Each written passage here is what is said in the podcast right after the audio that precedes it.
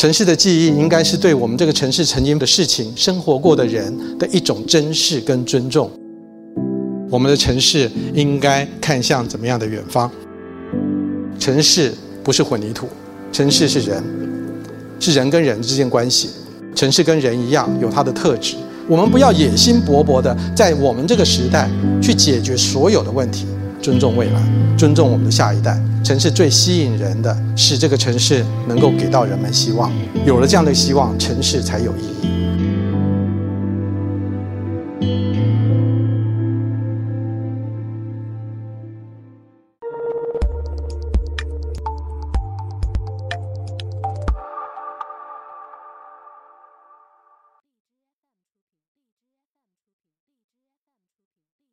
今天很荣幸跟大家能够在周日的下午啊分享这次城市的远见，大家来讨论我们城市未来是什么，一起谈谈，一起碰撞，我们的城市应该看向怎么样的远方？城市如果没有看向它的远方，不知道看到怎么样的远方，它今天怎么做准备？这个是我们今天关心的话题。城市不是混凝土，城市是人。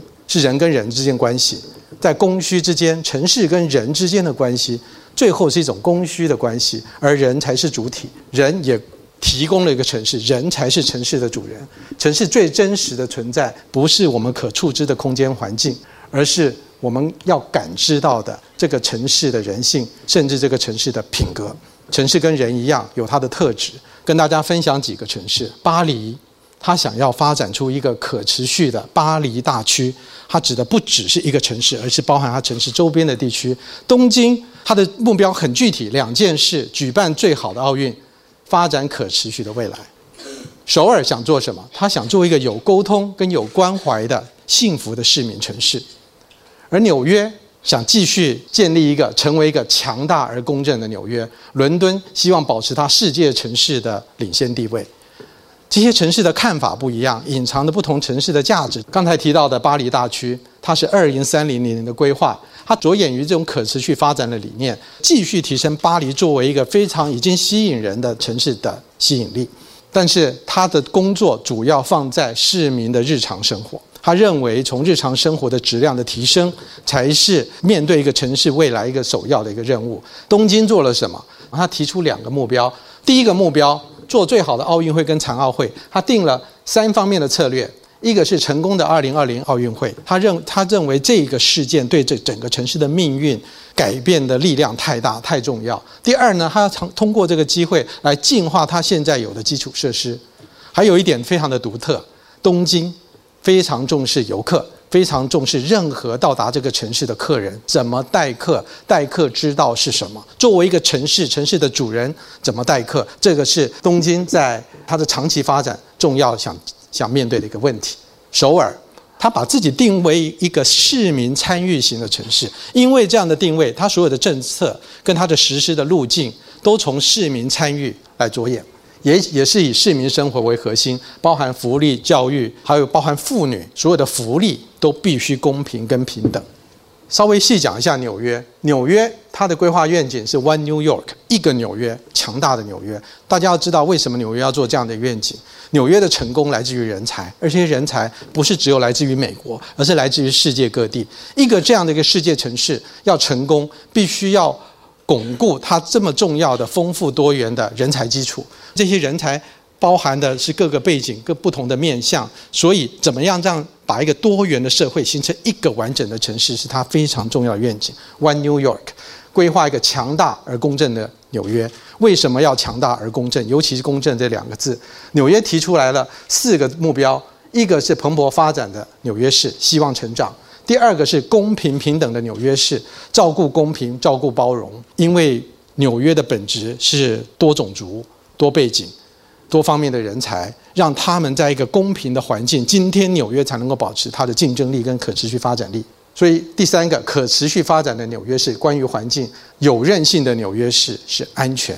那么纽约在好几年前飓风桑迪的攻击之下，了解到这个城市可以这么的脆弱，所以基础设施的韧性非常非常的重要。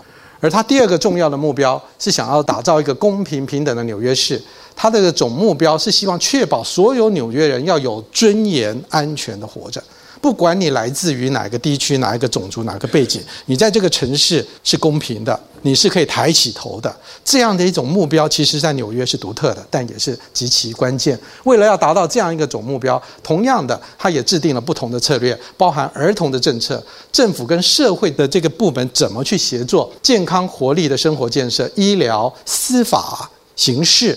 这些怎么样创造一个公平的环境，以及交通事故的零容忍，我也特别喜欢他这一点。纽约认为交通不是意外，交通是可预防事件。纽约希望在未来没有任何一个人因为交通事故而伤亡。为了做到这一点，他通过大数据去分析纽约市发生交通事故的地点、原因，用他所有的手段，不见得高科技手段，甚至通过景观街道设计的手段，让交通事故降到零。这个是一个这样的一个世界城市想做到的一个愿景，这种长远的愿景可以这么的接地气，这么的关心人。它第三个目标是可持续发展，成为应对这个气候变迁的一个先锋跟典范。在二零五零年以前，它要减少温室气体排放达到百分之八十以上。它第四个目标是创造一个富有韧性的纽约市，而韧性这一个物理学名词，说的就是任何一个物件遭受外力，它可以恢复到原状的能力跟速度。把它比比喻到城市，就是它接受这些外力冲击的时候，很快的能够恢复运营。这个是纽约市在找的，尤其在水患、在洪水，尤其是暴雨来的时候。也谈谈伦敦，伦敦的规划愿景，它是希望还是保持它世界顶级的全球城市。环境最佳，生活质量最好，但是他面对二十一世纪的新的挑战的时候，这个领军地位不是容易保持的。他也有几个目标，第一个，他希望有效的应对经济跟人口增长。伦敦这样的一个城市，它最需要的是人口，人口红利，但它最缺的就是怎么去包容、吸收这些人口，主要是住宅的问题。他第二个重要的目标是国际竞争力强、非常成功的城市。他认为这种成功是多面向的，不只是经济，也包含社会，而且这些成功的果实要分享给城市的每一个市民。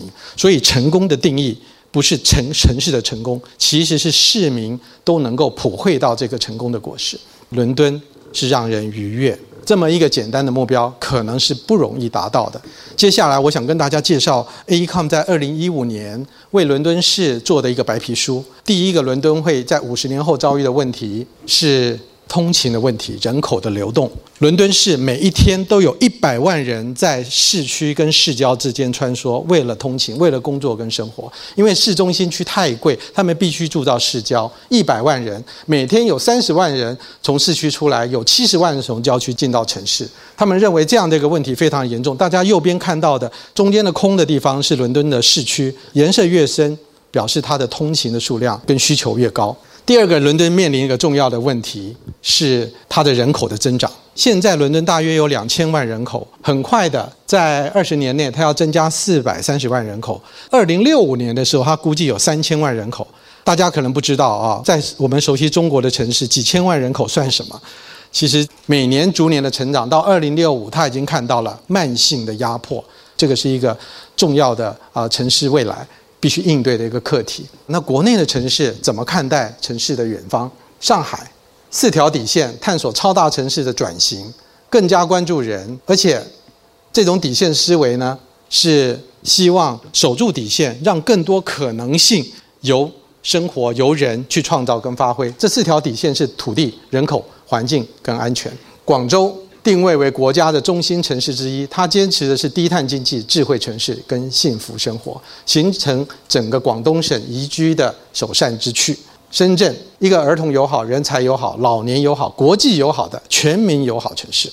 大家不要看待这个字眼，其实字眼表达我们对一个愿景的传达。在城市实现它的愿景之前，我们要做这样的一个价值取向的沟通，而它的做法最重要是实现在五个方面：区域的、生态的、创新的、空间的跟治理的。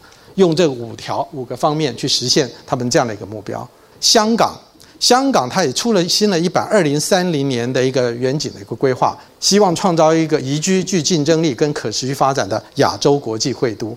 过去香港的地位跟它的优势，在现在已经开始模糊。深圳、上海甚至其他的城市都跟香港形成一些消长的关系。所以，香港它的新的经济挑战还有新的机会在哪里？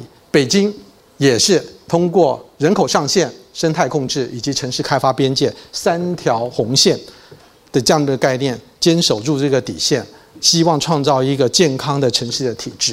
城市的特色越来越重要，城市不只要成功，还要希望能够跟它原来的这个历史。跟它原来空间的质地能够有延续性。最后，我想跟大家啊分享，从远到近，从近到远，我们今天要走的路，看向过去，我们站位在现在，但是我们的视野多宽、多宽阔，能够看得多远，想看到什么？我认为城市的记忆不是一个乡愁的概念，城市的记忆应该是对我们这个城市曾经的事情、生活过的人的一种珍视跟尊重，一昧的抹去，一昧的往前看。创造更现代、更新的城市，我觉得是偏颇的。让一个城市的过去、现在跟未来有连续性，我认为这是城市的记忆，是非常值得我们在看向远方的时候，懂得带着我们的过去，利用我们的现在。留白不是一种消极的举动，留白是一个应对未来更积极的态度。我们的规划常常要求全覆盖，但是我觉得更重要的是，我们今天的规划有没有留出余地？让我们的下一代运用他们的智慧去处理他们那个时代的问题。我们不要野心勃勃的在我们这个时代去解决所有的问题。我们该解决的要做好。刚才讲的是尊重过去，这个是尊重未来，尊重我们的下一代。我们不管是从城市的规划，还是设计，还是种种的一个讨论，常常不自觉的流流向一种精英式的一个价值判断。但是我认为，城市的远方更应该关注的是一个普世性的价值，创造一个非常包容的环境。这种包容不只是多元文化、不同种族之间的包容，也是对传统的跟新的、包含科技的包容。我一直认为，当城市要走得远，这个城市最吸引人的是这个城市能够给到人们希望。我们会为这个城市过去的轨迹、它现在的成功而涌进来。到达这个城市，但怎么样的原因素，你才会选择在这个城市留下？我相信是这个城市带给你希望。这个希望不是虚的，可能是工作，可能是你的生活，可能是你的婚姻，可能是其他的事情。有了这样的希望，城市才有意义。这是今天我想跟大家分享的几点。谢谢大家。